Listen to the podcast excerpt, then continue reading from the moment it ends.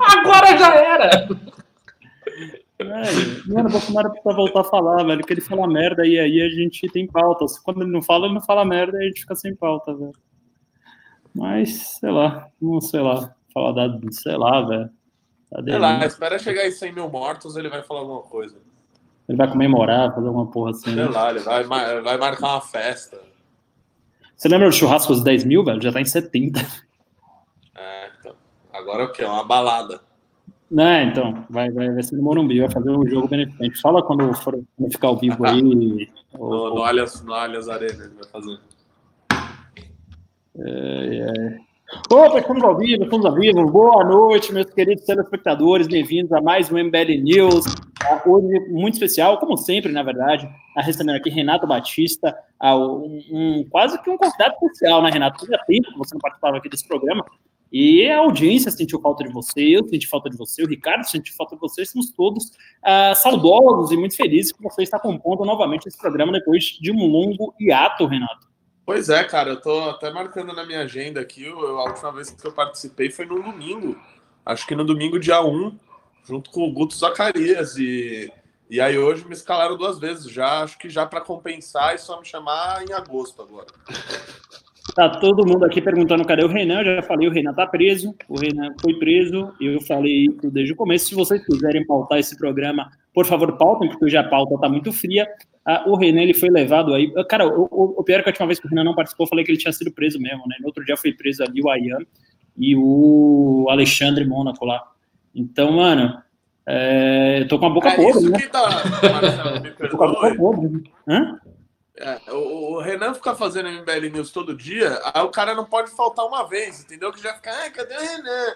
Ah, porra, deixa o Renan fazer. Se tivesse o Renan, eu não ia estar tá aqui, cacete. É isso aí. Bom, estamos aqui também com Voice Renan, é o Davi da Roça, é, Davi da Roça, fala alemão mesmo com esse nome, daí Davi da Roça, Vo é onde, Ister é, e Renan é Renan. E também estamos aqui com Ricardo Almeida, nosso grande filósofo um dos caras mais um dos caras, não, o cara mais culto de todo esse movimento, o cara que tem mais horas de leitura, o cara que é o, o iluminista desse movimento, é uma mistura ali, com Rousseau, com Locke, uma pessoa só, com todas as ideias que dominam o movimento, vem de Ricardo Almeida. Bem-vindo, Ricardo, mais uma obrigado, vez. Obrigado, obrigado. Bom, hoje então vamos. Uh, aqui não, não pode. Fiquem pauta, fiquem é, dando pimba aí, por favor. Porque é, vamos fazer o seguinte: posso dar uma sugestão, Ravena, sem querer me interromper? É, pimbem sobre os assuntos que vocês querem que a gente fale. Exato. Porque aí o programa pode ser mais dinâmico. Realmente o que o Ravena está dizendo da pauta ser fria, é verdade, a pauta está fria. Assim, a gente vai fazer os comentários, mas tá a pauta assim, meu morna, não sei o que. Tem a denúncia do MBL que creio eu foi um negócio já praticamente esgotado, né, da última vez que a gente fez news. Aliás, o news histórico, viu? Acho que o news de maior sim, faturamento sim. disparadamente da história do movimento, mostrando o apoio de vocês todos. Não, agora, assim, eu, eu queria dar uma cornetada na pauta também, velho. Porque, assim, você abre a pauta, é o primeiro tópico. Arthur desafia MBL.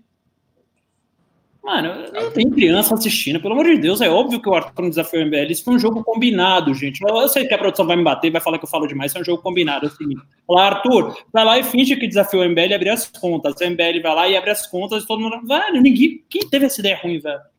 A produção, quem teve essa merda de ideia? Quem achou que alguém ia acreditar nisso? Que era um desafio real. O Arthur falou: olha, duvido, MBL, abra suas contas, MBL, desafio aceito. Sério, velho? Que, que, que teatro patético, não tem criança aí. A verdade é o seguinte: a MBL falou, mano, quer saber ficar acusando essas merdas? Vou abrir minhas contas. Aí vai lá o Arthur faz showzinho midiático dele, para os seguidores dele, e aí a MBL fala, ah, tudo bem, aceitei o desafio do Arthur. Para! Quem tá fazendo isso, velho? Quem, quem, fez essa pauta, velho? O Guto, velho. Não é público retardado, velho? Pelo amor de Deus, brother. Pelo amor de Deus. É, então, assim, é, eu falo demais, né? Eu, eu sempre vou tomar bronca aqui nesse programa que eu falo demais. A produção vai vir aqui no meu, é, no meu privado ficar falando assim: ah, falo demais, eu falo demais. E aí tem o quê? É, conflito. Skin... Bom, vocês querem falar sobre isso aí, Ricardo? Fale aí um pouco sobre isso aí, que eu sempre. que introdução do programa é Fale um pouco. Oh, você não tem nada pra fazer, não, amigo. Fale um negócio aí, aí, qualquer coisa aí. Vá abrindo a boca aí falando. Não, é faça um, falar, né? faça um introito, um preâmbulo. Assim, assim sem custo. Não, vamos, vamos lá, Ricardo. O que, que você achou dessa abertura, desse desafio que é. Arthur Duval fez ao MBL? Número dois, você acha que a MBL vai aceitar esse desafio? É, ô, ô, ô, Marcelo, você claramente não viu a live da tarde, onde o doutor é. Rubens Nunes já né, disse que o MBL aceitou esse desafio. Uau! Uau, então o MBL aceitou surpreso. esse desafio. muita gente. Fiquei surpreso. Então, fale aí, Renato, como foi é, que o MBL foi desafiado, assim, pego tão de surpresa, e como foi esse processo de aceitação, né? Porque você imagina, do nada, o cara vinha assim, abrir suas O cara faz um vídeo desafiando assim. Do nada, nada, né? Então, assim, explica aí, Renato, como foi esse processo, o que, é que você acha disso? Cara, cara, é aquela história que nosso, nosso internauta já conhece, de que o Arthur Duval ali, ele foi, ah, junto com a, a, equipe do gabinete dele, ele se dispôs a abrir o seu sigilo bancário, o seu, seu sigilo uh, fiscal lá, por conta daquela Uh, que nem na verdade nem é uma denúncia, né? Uma notícia crime anônima que a gente descobriu na verdade que não é anônima, veio do gabinete daquele, uh, uh, daquele deputado bolsonarista. E o Arthur fez isso, e aí o Arthur quis, Marcelo, não é que foi combinado. O Arthur falou: olha, eu fiz um negócio aqui 100% transparente, 100% a, a, a BDK, né, dos meus direitos civis ali, abrir meu, meu sigilo uh, uh, sem que fosse requisitado pela justiça, e o MBL resolveu fazer o mesmo, Marcelo. Então foi desafiado e aceitou esse desafio e uh, inclusive já saiu uma matéria aí no, no Conjur, né, falando aí sobre a defesa do MBL, de que o MBL, uh, diferentemente de outros uh, agentes políticos que estão que sofreram aí com, com, investigações, o Flávio Bolsonaro, diversos petistas aí tucanos que sempre tentam trancar o inquérito, né, tenta buscar o HC, aí joga lá para o Supremo, aí faz não sei o quê. O MBL resolveu fazer o, o, o, contrário, né? Que é justamente ajudar as autoridades a esclarecer, elucidar logo o caso para que ele tenha um final uh, muito mais célere.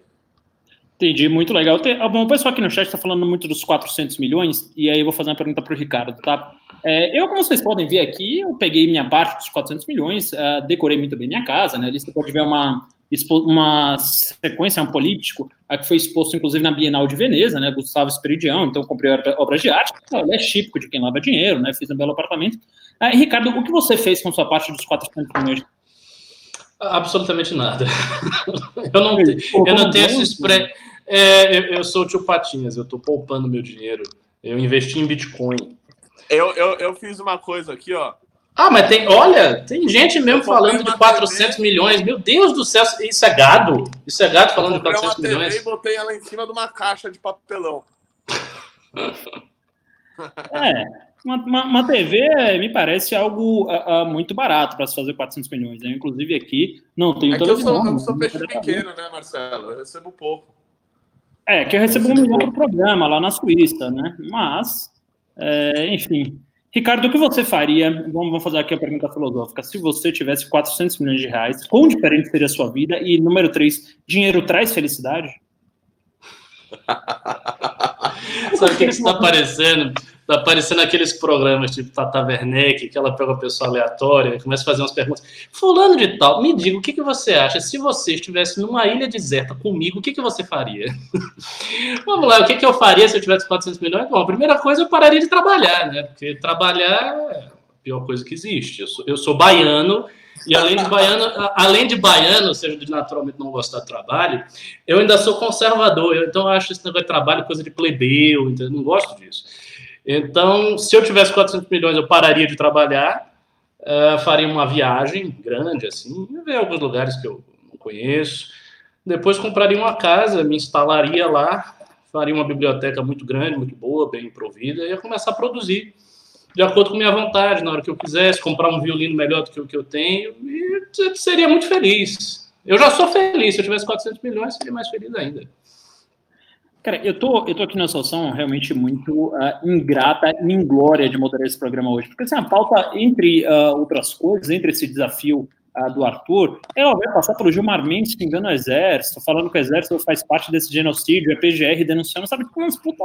Ah, essa é boa, essa é uma pauta legal. Você acha legal, Ricardo? Você acha é, legal? Dá, acho, dá pra, dá pra conversar é porque a, Não, à tarde botaram uma pauta lá que era que o Bolsonaro aumentou 30 milhões, não sei o que, da propaganda. Essa não, não tem isso. Não, tem, não tem essa pauta também. Né? Tem, tem, tem. 30 milhões da propaganda. Não, e a última pauta é, tipo, senadores recebem 30 milhões de reais em emendas extras. Tipo, mano, isso acontece desde que a República foi criada, fundada, refundada. Então, assim, Vamos lá, esquenta o conflito entre Gilmar Mendes e militares. A fala de Gilmar Mendes, em que relaciona militares a um genocídio, deixa ministros e comandantes das três forças furiosos. O ministro da Defesa, Fernando Azevedo Silva, anunciou nesta segunda-feira, dia 13, que irá acionar a Procuradoria-Geral da República contra Gilmar. Não é aceitável que se tenha esse vazio no Ministério da Saúde, por até se dizer que a estratégia é tirar o protagonismo do governo federal e atribuir a responsabilidade a estados e municípios. Se for essa a intenção, é preciso fazer alguma coisa. Isso é ruim, isso é péssimo para a imagem das Forças Armadas. É, pre é preciso dizer isso de maneira clara. O Exército está se associando a esse genocídio. Não é razoável. Ricardo Almeida, você que é um dos caras mais uh, defensores das nossas instituições, principalmente tradicionais, eu diria até que você tem um fetiche aí com, com o Milico, você é um lambibota de Milico. O que é que você acha? Quem dá Ô, Whindersson Nunes, calma aí, velho. Gilmar Mendes, Gilmar Mendes ou então, Uh, não, eu, eu acho que a questão aí é a seguinte: é, é lógico que genocídio, genocídio propriamente dito, não há no Brasil. Mas o genocídio ele se caracteriza pela intencionalidade do governo de matar, ou seja, você tem que ter um plano do governo para tentar matar uma parte da população, uma etnia, um povo, o que seja. Então é óbvio que é, genocídio no sentido correto da palavra não é. E eu imagino que o exército vá buscar a justiça para se defender da acusação de estar associado ao genocídio, dizer, não, não é genocídio, não é bem assim, feriu a honra das Forças Armadas e tal. O ponto é que, independente da correção da palavra, de ser genocídio ou não ser genocídio, é um completo e óbvio absurdo nós temos um país sem um ministro da saúde. Como é que você tem um país que não tem um ministro da saúde? Isso independente do momento. Poderia nem ser nem o caso de estarmos numa pandemia. A gente podia estar numa situação normal, sem pandemia nenhuma, Todos os ministérios eles estão ali para serem preenchidos em todos os seus cargos, inclusive o cargo de atribuição máxima. Então, Bolsonaro, pela primeira vez, inaugurou um novo modo de, um novo modo de governar, que é o ministeriado vacante. Quer dizer, são ministérios que não tem ninguém. Quer dizer, isso é uma coisa absurda. E aumenta ainda mais o absurdo o fato de que nós estamos, sim, numa pandemia. Então, será que o Ministério da Saúde não tem nada a fazer na pandemia? Será que ele não deveria estar coordenando uma ação estratégica? Será que ele não deveria, deveria estar pensando um plano de reabertura junto com os estados, os estados que podem, os estados que não podem, e para isso a figura do ministro precisa estar lá? Porque você tem uma figura que é o coordenador, que é a pessoa que assume responsabilidade por isso da parte do governo federal. Então a gente está numa situação completamente atípica, estranha, né, tendo em vista outros governos anteriores, uma situação em que você teve um ministro da saúde, ele foi demitido, entrou o outro, o outro saiu, e fica dizer, um, um buraco vazio e aparentemente o exército está ok com isso. Quer dizer, o exército está preocupado, as forças armadas estão preocupadas em preservar a sua honra diante dessa situação de descalabro, porque Gilmar Mendes usou o termo genocídio, daí o cara vai na justiça. Então, assim, é, é uma reação, sabe, que chega a ser mesquinha. É, é, óbvio que eu entendo que as Forças Armadas sintam que a sua honra está sendo prejudicada, mas ela está sendo muito mais prejudicada pelo fato de ela estar no governo Bolsonaro e desse tipo de coisa estar acontecendo. Sim.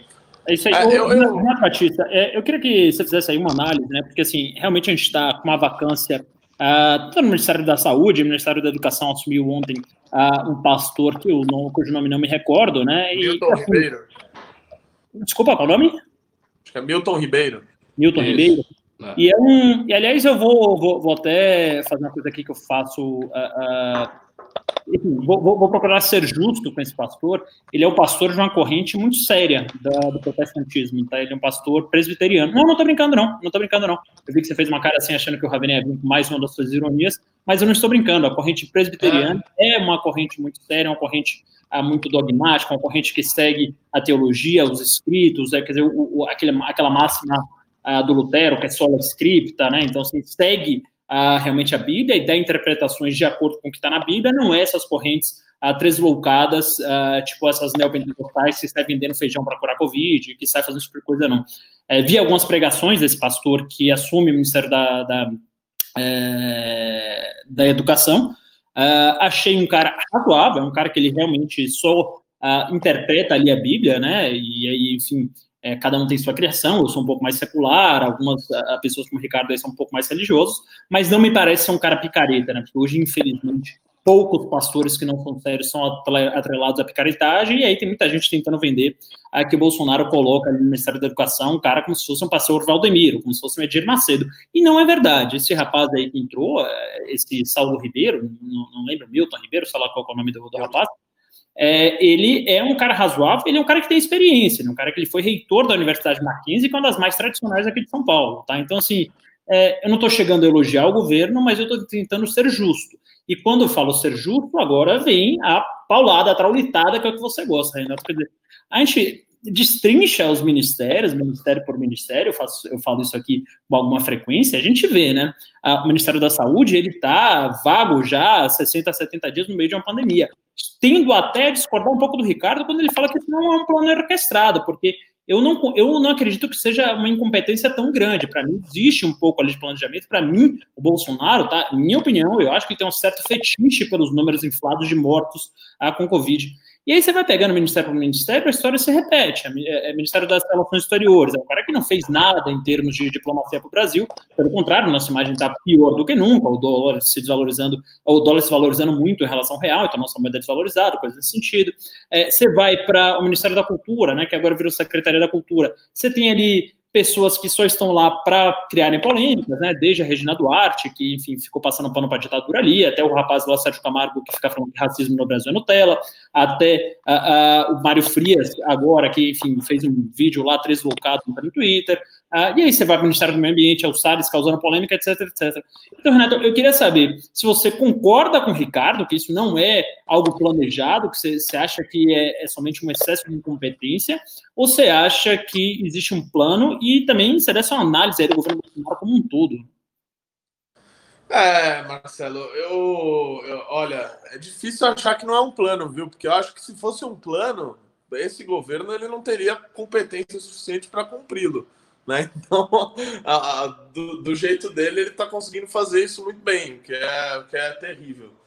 Uh, quanto ao, ao, ao, ministro da Saúde, aí, eu vi um tweet recentemente da, da Janaína Pascoal, é, que é uma pessoa que eu gosto bastante, mas ela estava ali defendendo o, o, o, o general Pazuello, o Ministério da Saúde, a nova gestão lá, dizendo que uh, estavam fazendo um bom trabalho. E eu, sinceramente, eu parei para pensar e tentar ver o que está sendo feito no Ministério da Saúde durante esse tempo, porque o governo Bolsonaro, basicamente, ele está se ancorando numa decisão do STF, né, que ele distorce ela completamente. Na verdade, é uma decisão que faz reafirmar o poder uh, do poder executivo frente à pandemia.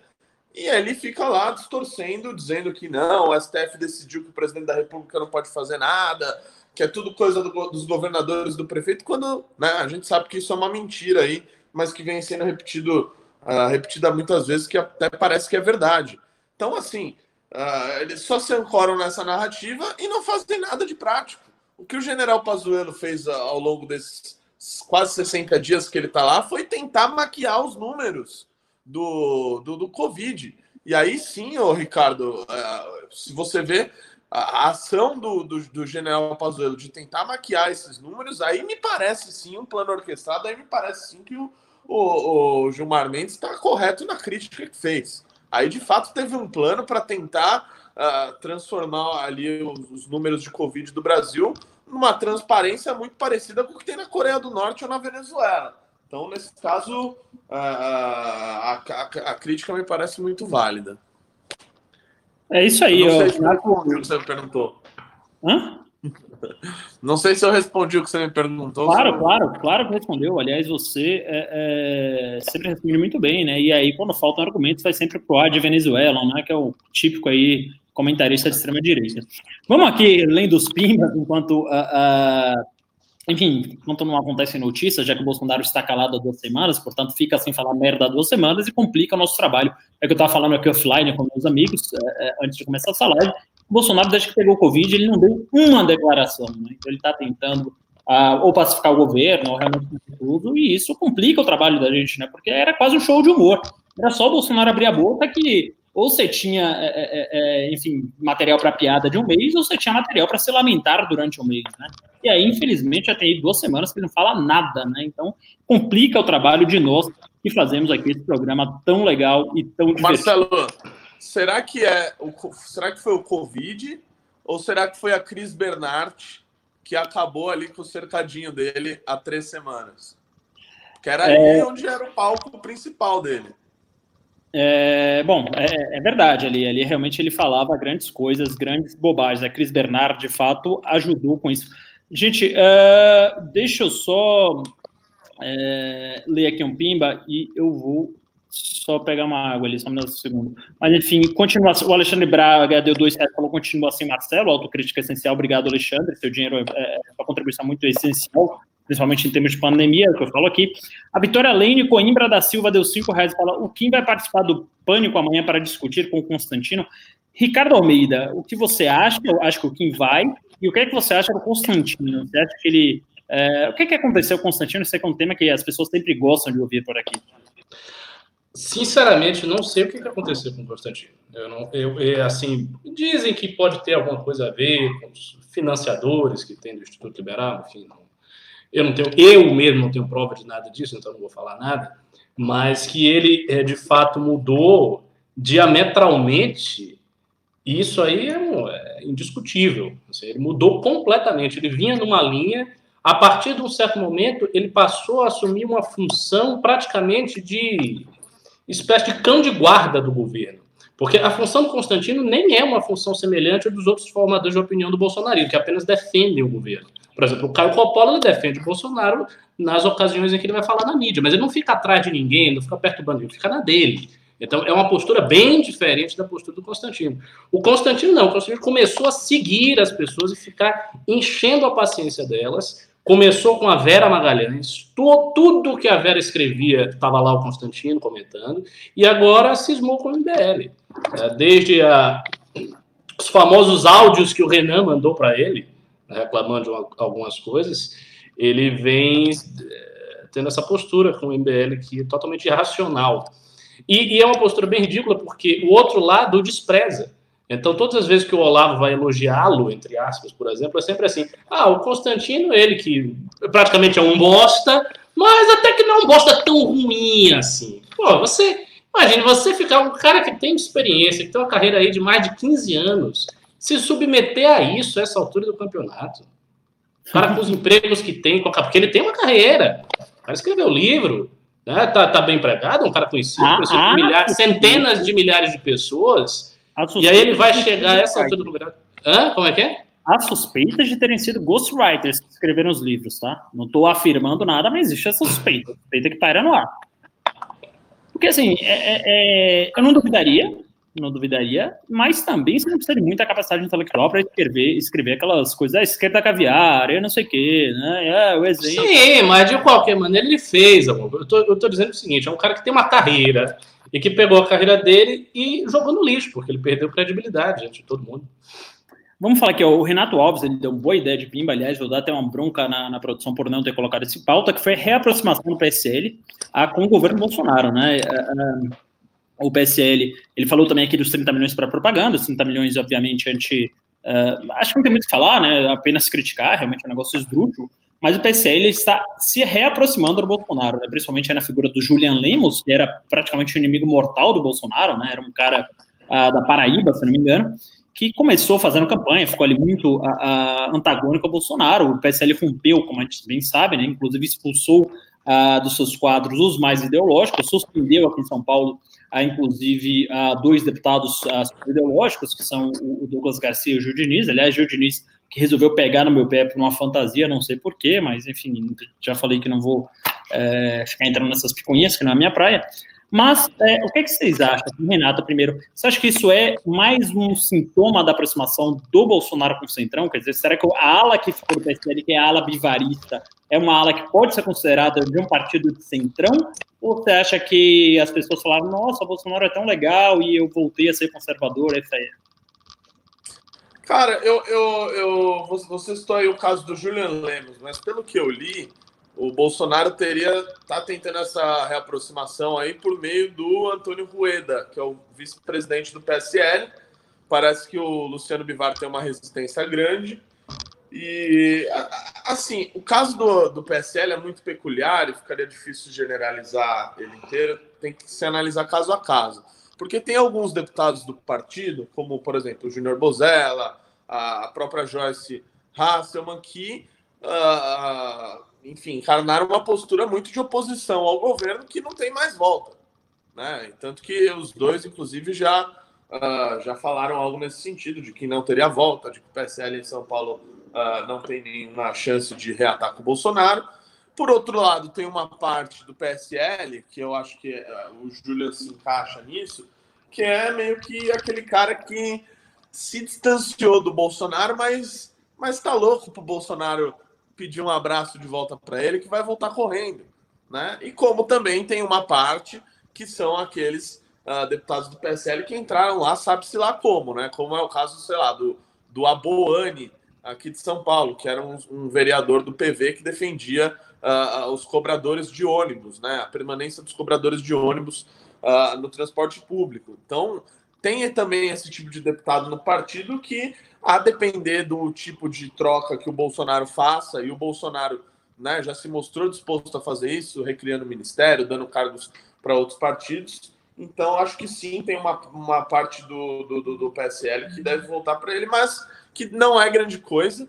Dos 50 e poucos deputados né, do PSL, já destrinchando aqui, uh, para finalizar, dos 54 deputados do PSL, metade já é bolsonarista, e dessa outra metade uh, dos outros 27 ali, uns 50% deles não tem nenhuma condição de reataque ao bolsonarismo e o Bolsonaro está indo aí atrás uh, desse, desse outro um quarto aí que sobrou desses 13, 14, 15 deputados, que sim, se dá uns carguinhos para ele, não tenho dúvida de que eles vão votar e vão fazer a arminha até o final.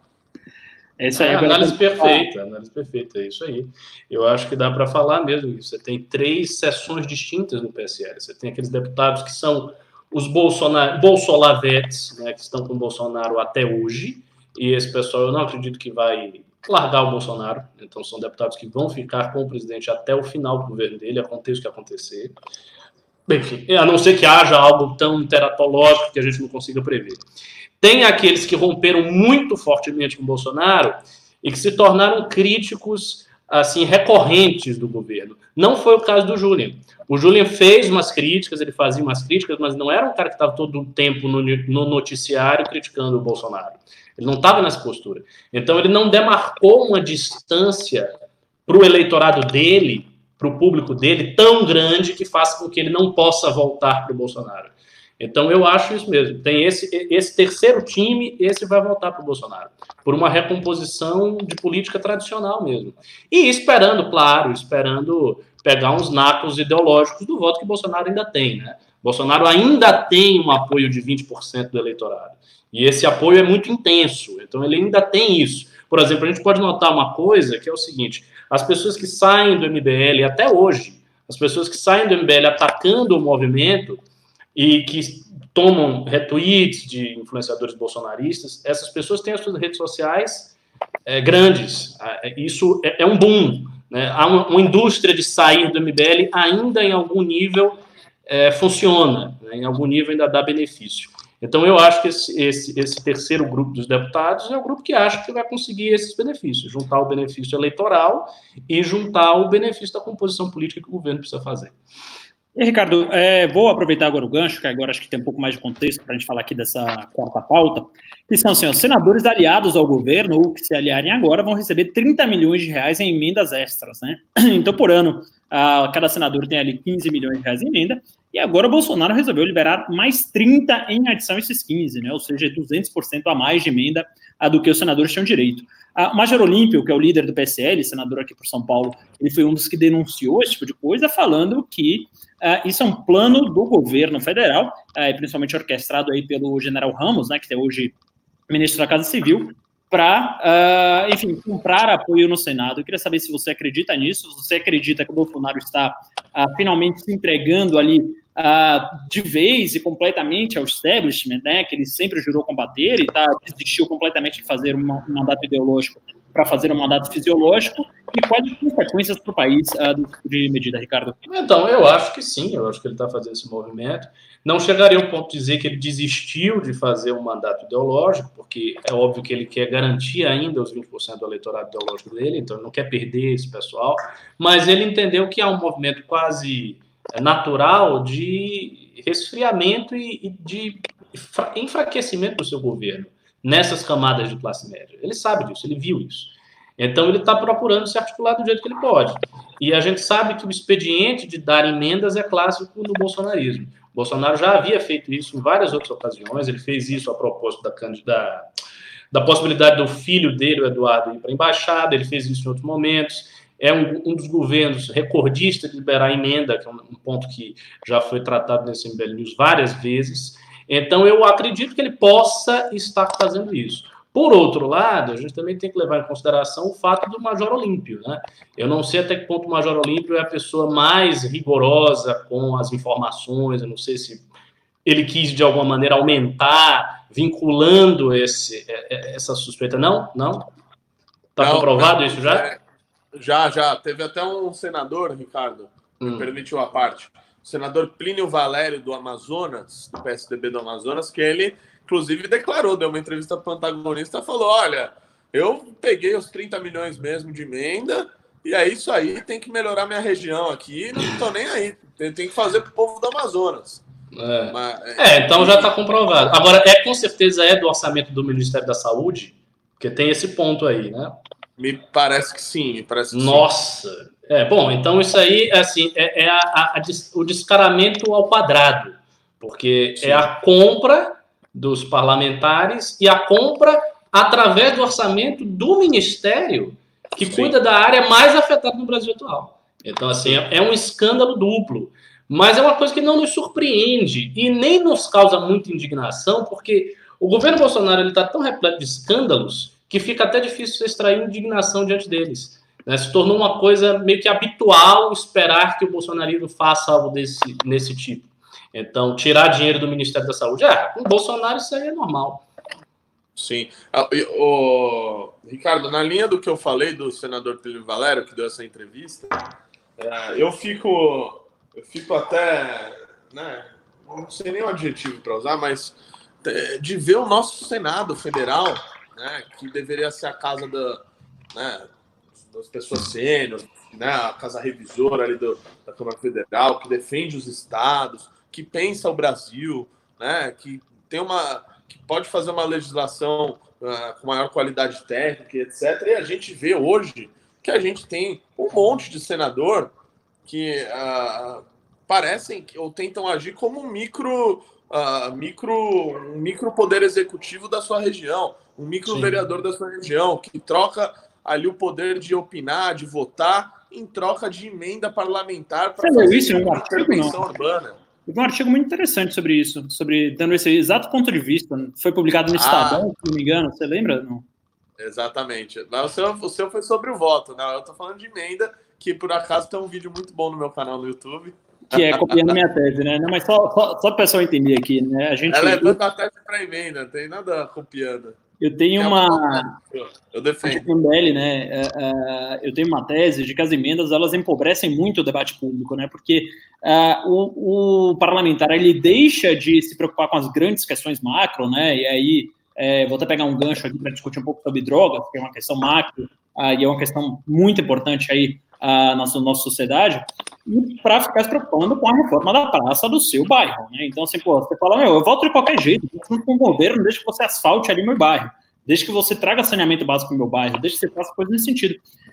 De certa forma, é, assim, primeiro, é uma lógica muito torpe, porque ela subverte a, democracia, né? Então, eles param de ter opiniões, eles param de, ter, de estar ali numa representativa para se vender ao governo.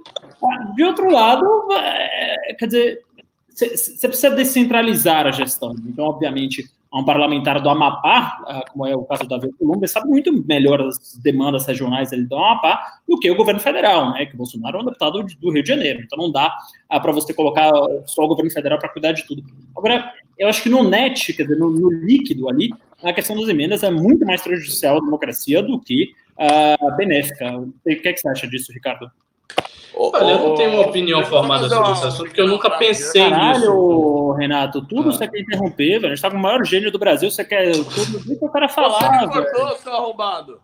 Hã? Eu tava terminando aqui, velho. Eu tava terminando, você me ah, cortou, vai, fala, fala, Eu ia fala. terminar para dizer que hoje o Davi Alcolumbre, a gente tem no Senado Federal presidindo ele um sujeito que tem essa mentalidade e que não teve né, nenhum outro presidente do Senado Federal, goste ou não de quem ocupou o cargo lá, mas que fossem sujeitos que trocassem esse poder de opinar e de votar aí por emenda parlamentar para asfaltar a rua.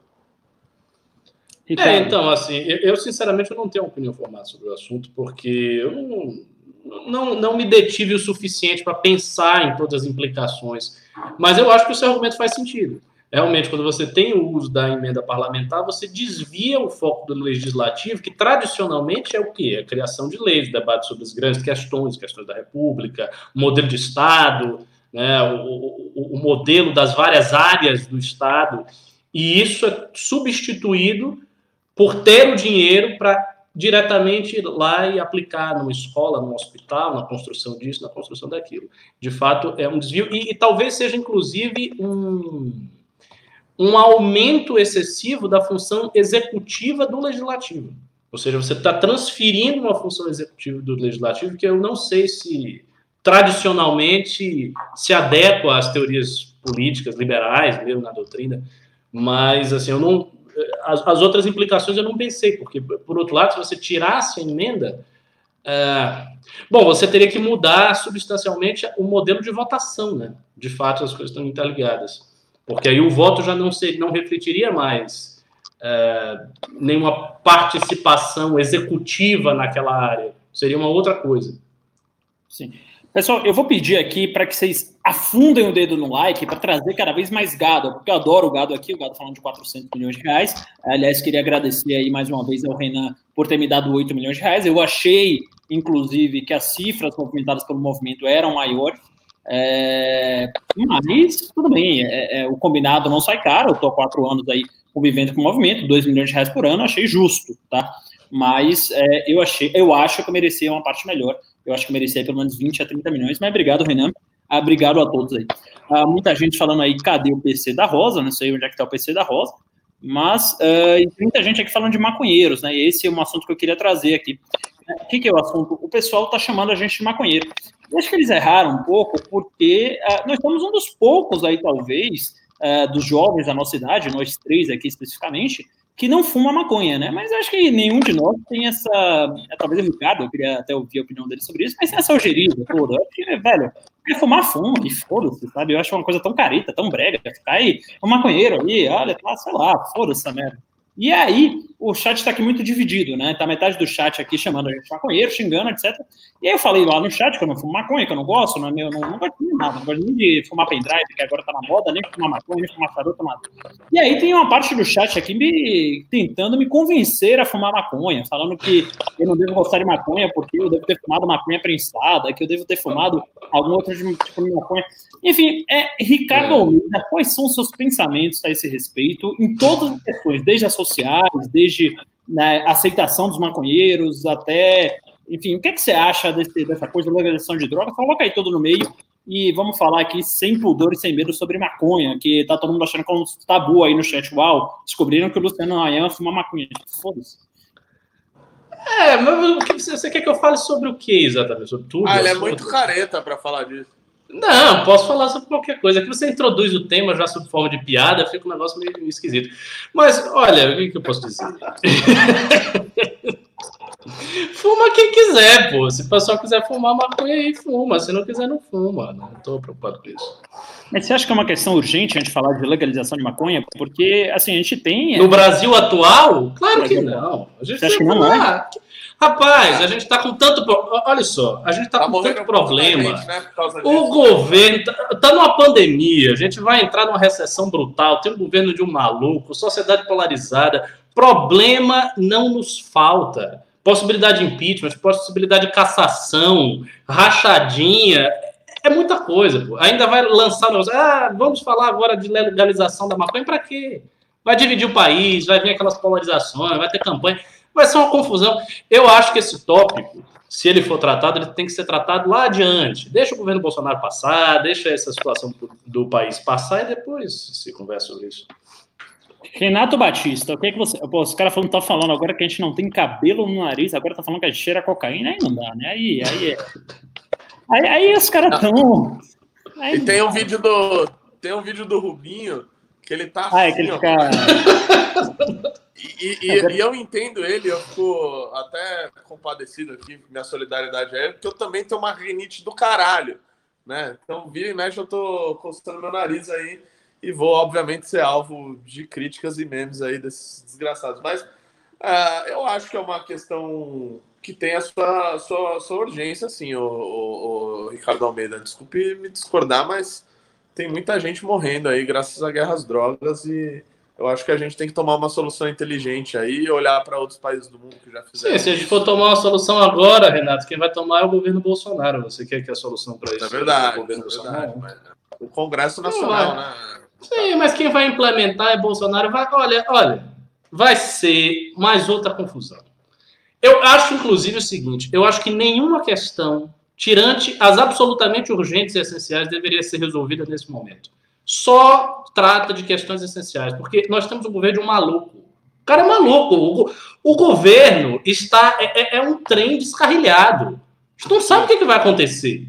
Daqui a três semanas o cara pode fazer uma loucura qualquer. Sei lá, vender um pedaço do Brasil. Ninguém sabe, o cara é maluco. Então, assim, o mínimo de assuntos, de tópicos polêmicos, de questões delicadas que puder aparecer, para mim, melhor. Não tem que discutir nada. Eu, eu também tenho uma opinião muito parecida com a do Renato. Acho que assim a gente está perdendo muitos jovens uh, ah, para a guerra às drogas, né? Então muitos jovens estão entrando aí no tráfico. Uh, não, não, não, vem me falar que ah, se liberar maconha, o tráfico vai continuar sendo, porque o cigarro, sei lá, que tem tráfico, esse é um argumento acho que é muito ruim. Tudo bem, esse é um debate quase datado, né? Mas o pessoal está falando muito aqui de maconha uh, no chat, eu acho sim que é prioridade no Brasil, acho que tem muita gente morrendo por isso, tem muita gente sendo presa, uh, às vezes injustamente, às vezes o crime é somente o tráfico de drogas, que para mim não vejo problema, às vezes, claro, está associado a condutas violentas no tráfico, e aí, obviamente, você tem uma questão muito grande né? Quando o cara é, deixa de ali pegar, pô, quando tem dois adultos, um tá vendendo a maconha e tá comprando maconha, não tem problema nenhum. Agora, quando está associado a uma guerra é, entre facções, o cara tira, para de pegar maconha, para pegar no fuzil, vai saltar, vai fazer esse tipo de coisa, é uma questão social muito maior. Mas eu não acho que. É, é, é o que você falou, você tem uma questão muito relevante, uma questão muito pertinente. Acho que discutir isso no governo Bolsonaro, infelizmente, é muito ruim, porque a discussão vai toda pender ah, para o lado ruim mas eu acho que está na hora de todos os liberais tomarem isso como questão prioritária, sim, porque assim, dos 60 mil homicídios, quase um terço de é ligado ao tráfico de drogas hoje, né? então é uma questão bastante ah, complicada. Vamos continuar lendo os pimbas aqui, o Bernardo Oliveira, ele dá 100 reais e fala, Renato na live, tomamos um choque depois do Congresso de 2018, saudades, nunca fui membro, mas sempre fui parte desde o primeiro news, você faz falta, ex-modelo, Beijos a todos de Abu Dhabi. Mesmo longe, estamos juntos. Muita força aí. Muito obrigado, Bernardo. Seu é muito essencial. E principalmente porque 100 reais né, nos ajuda a chegar cada vez mais rápido na meta dos 500 milhões, já que os 400 uh, já temos, já está devidamente lavado. O cara falou de mim aí, eu posso responder? Pode responder, mas ele não perguntou nada a você, ele só te elogiou. Cara, você pode falar obrigado. Eu quero agradecer. E seguir a pauta. Obviamente, o cara gostou de mim porque tomou uma cerveja de um show comigo né, as pessoas que me conhecem ali no tete a tete sabem o quanto eu sou um cara muito legal. É isso aí. Bom, é... Vamos. Uh, alguém assistiu o vídeo do Henrique Bugalho sobre o MBL? Querem comentar a posição dele? Infelizmente não assisti. Não, também não vi. Também não vi. Com medo de o Henrique Bugalho é um cara razoável e ele ter falado no vídeo que o MBL lavou é. 5 milhões de reais, né? Então você você fica. É, é, ele é razoável, mas é inimigo do MBL, então pode ter dito alguma coisa verídica. Se você mesmo que pimbou puder resumir a opinião dele, fica mais fácil. É verdade, você que pimbou, inclusive não precisa nem dar, dar outro pimba, basta você resumir aí, Patrícia Veiga, uh, por cinco reais que a gente comenta. Uh, o Alexandre Bergstern, Ber, Bergstein, com certeza aí um membro da comunidade judaica, um dos honrados membros da comunidade judaica, aliás, são grandes amigos, uh, Shabbat Shalom para todos vocês. Com 6 mil reais por mês super, superchat, demoraria 8 mil anos para dar 400 milhões. Eu sabia que a MBL pensava no longo prazo, mas eu não sabia que era tanto assim.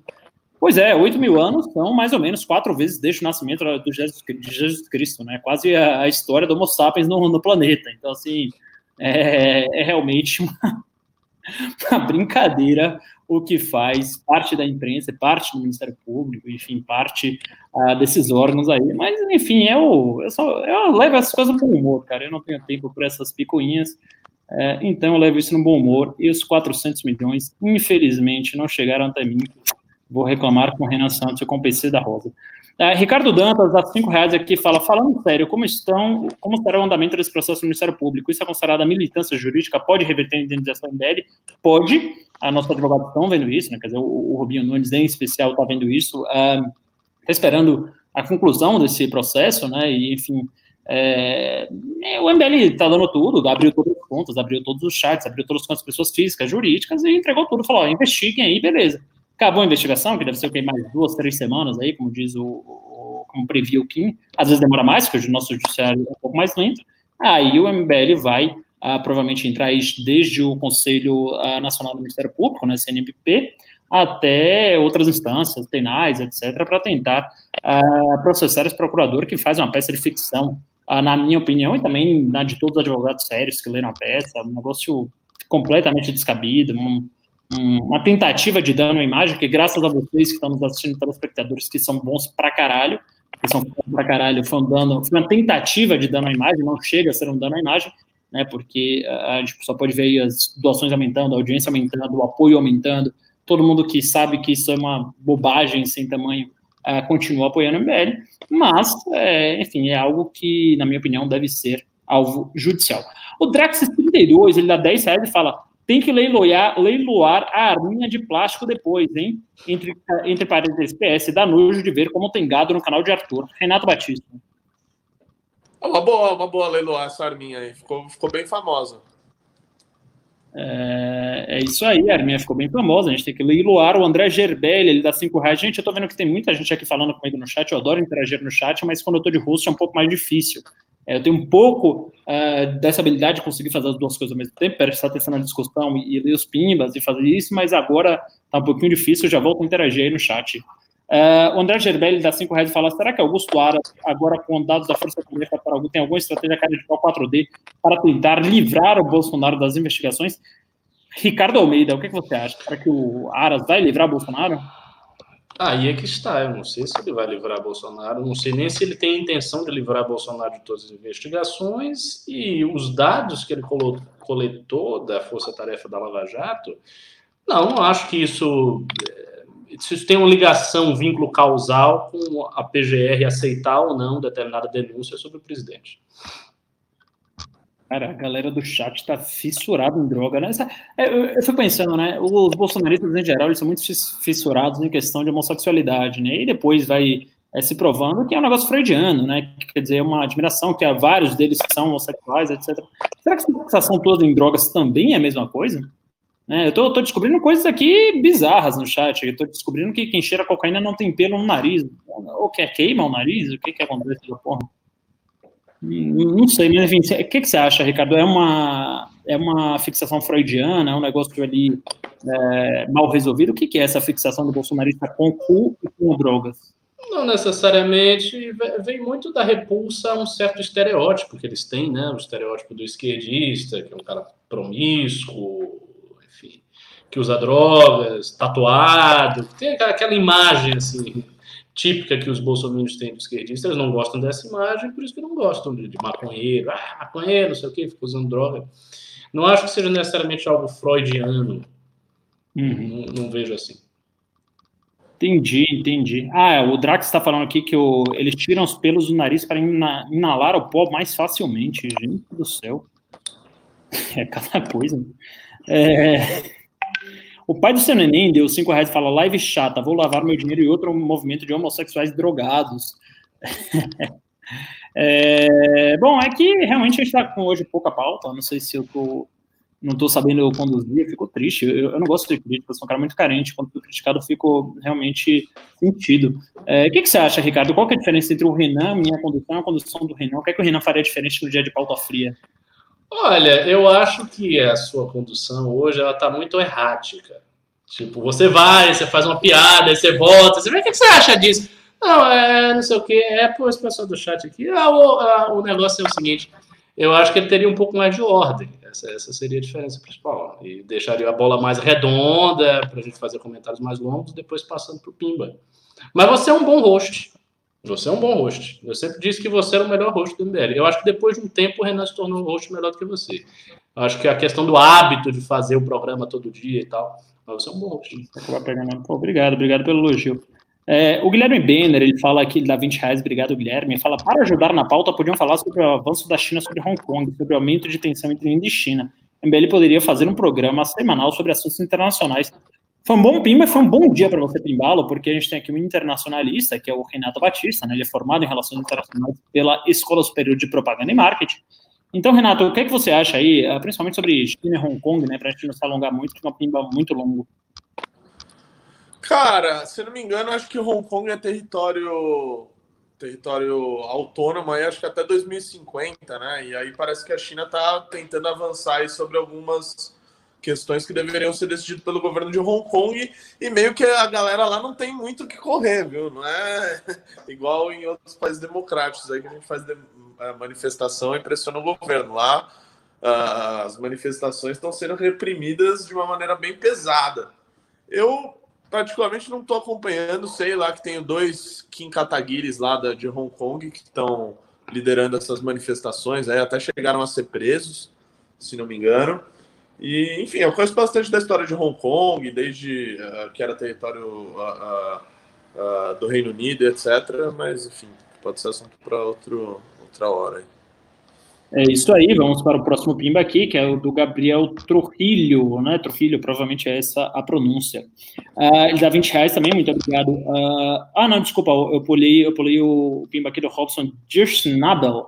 Dirschnabel é um sobrenome tipicamente alemão, ele pode ser, portanto, então, da Alemanha, da Áustria, uh, da Suíça ou de Liechtenstein, são os quatro países que falam alemão no mundo. Sabiam disso? Não, curiosidade, a Suíça, a Áustria e a Alemanha provavelmente vocês sabiam que era quatro, provavelmente vocês não sabiam, que Liechtenstein também fala alemão, provavelmente vocês não sabiam. E alguma curiosidade, se você que aprendeu, você que assistiu o, o MBL News até agora às 8 horas da noite, saiu com algum conhecimento aí.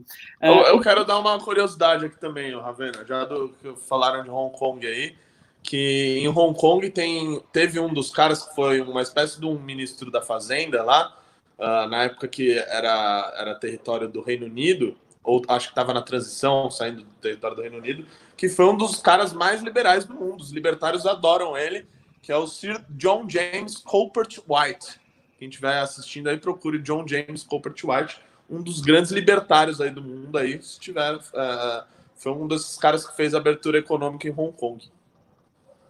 É isso aí. O pessoal está falando aqui de alguns outros países que falam alemão, Luxemburgo fala alemão. Eu vou procurar aqui no chat enquanto alguém estiver lendo a, a prima, mas eu acho ah, que Luxemburgo não fala alemão, velho. Acho que só são esses quatro países. Liechtenstein fala alemão, não Luxemburgo. Vamos, vamos a ver, a ver, a confirmar. Ah, o Marcos Vinícius, ele dá. Ah, não, desculpa, o Gabriel Trujillo, ele dá 20 reais e falou: o que vocês acham das estratégias de Ayan para lutar contra o sectarismo? Concordo com ele quando ele disse que vocês deveriam rebater com mais força o Constantino. Ele está falando merda na Jovem Pan, mídia com alcance. Bom, aqui é, uma, é um pimba que cada um tem uma visão muito individual, então vou começar dando a minha, depois vou passar para o Ricardo, depois vou passar para o Renato Batista. Eu sou um cara muito rapaz, tá? Então eu sou um cara que, quando o Constantino começou a, a, a e vice-versa, eu, a primeira coisa que eu sugeri foi, porra, liga no Constantino vamos ver o que, é que tá acontecendo. Fala, mano, para com essa merda, que, que coisa infantil, vamos é, é, ser mais propositivo e tal. Essa posição minoritária, sabe que é, é, tem a guerra política que alimenta o coração de algumas pessoas, algumas pessoas aqui têm uma, um código de honra uh, quase forjado em guerra, né, que eu eu sou um homem de geleia, como diria o Renan, né? sou um cara que eu não tenho essas vaidades, eu não tenho essas coisas de, ah, o cara me ofendeu, eu vou processar, eu vou para a guerra, eu vou para o pau. E o Renan não, o Renan ele é um cara, aliás, até por isso, a genialidade dele construiu esse movimento, e com essa, esse tipo de código de batalha e ética de batalha, ele derrubou a Dilma Rousseff, fez uma das coisas melhores para o Brasil, e aí é, é, fica essas duas questões aqui. Então, Ricardo Almeida, o que, é você acha? O MBL deveria uh, responder com mais altivez, com mais agressividade, até o, o, o Rodrigo, Ricardo, como é? Rodrigo Constantino, ou você acha que deveria, tipo, selar paz e falar prévia, falar, mano, vamos focar no que interessa? Então, o, o ponto da, da análise do Ayan é o seguinte: ele acha que os, os bolsonaristas eles não têm uma resposta à altura da agressão que eles fazem. E o Rodrigo Constantino, embora não seja um bolsonarista original, se tornou uma espécie de bolsonarista adotivo. Então está participando né, do, do, mesmo meio dos bolsonaristas e atacando os mesmos alvos dos bolsonaristas, inclusive o MBL.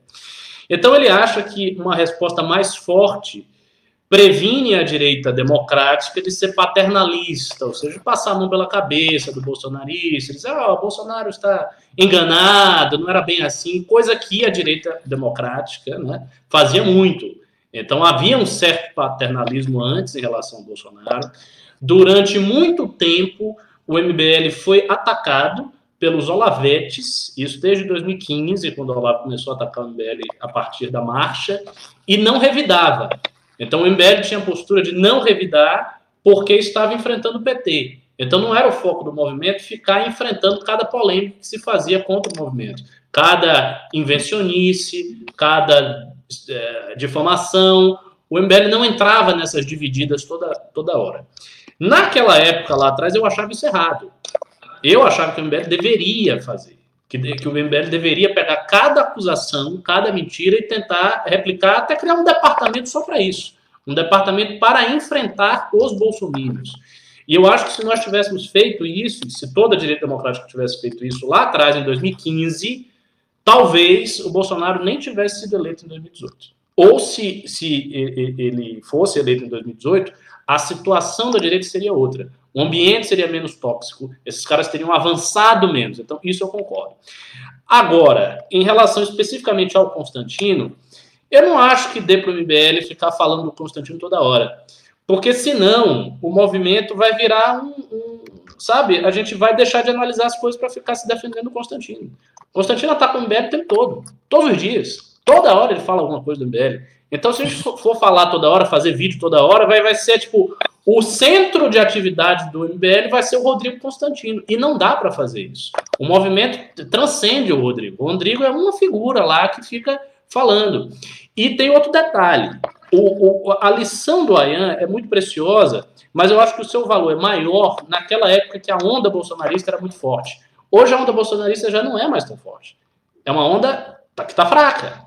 O bolsonarismo está enfraquecendo. Então, o que, que isso significa? Isso significa que os ataques do Constantino, por mais que ele ataque, estão expondo ele ao ridículo e ele à vergonha, e não o MBL.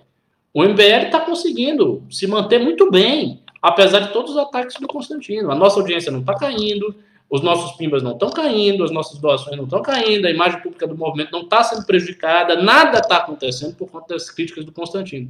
Então, eu acho que nesse caso específico, a postura do MBL tem sido razoável. E concordo também com Ravena, por fim, quanto à questão de ter ligado nele antes. Eu acho que daria para fazer isso. Mas também, é, eu não estou diretamente envolvido na questão, então é difícil apreciar e saber o quanto o Constantino estava aberto a uma conversa. Provavelmente não estava. A postura que ele demonstra hoje mostra que ele não estava aberto a conversa nenhuma. Renato Batista, você tem que dar sua opinião sobre isso. Você é o cara lá, mais MBL Minion que eu já vi, vai. Manda aí, você é o Mávio. O Renato é o Mávio. O Renato é o Let's Dex da, da direita democrática. Fala aí, Renato.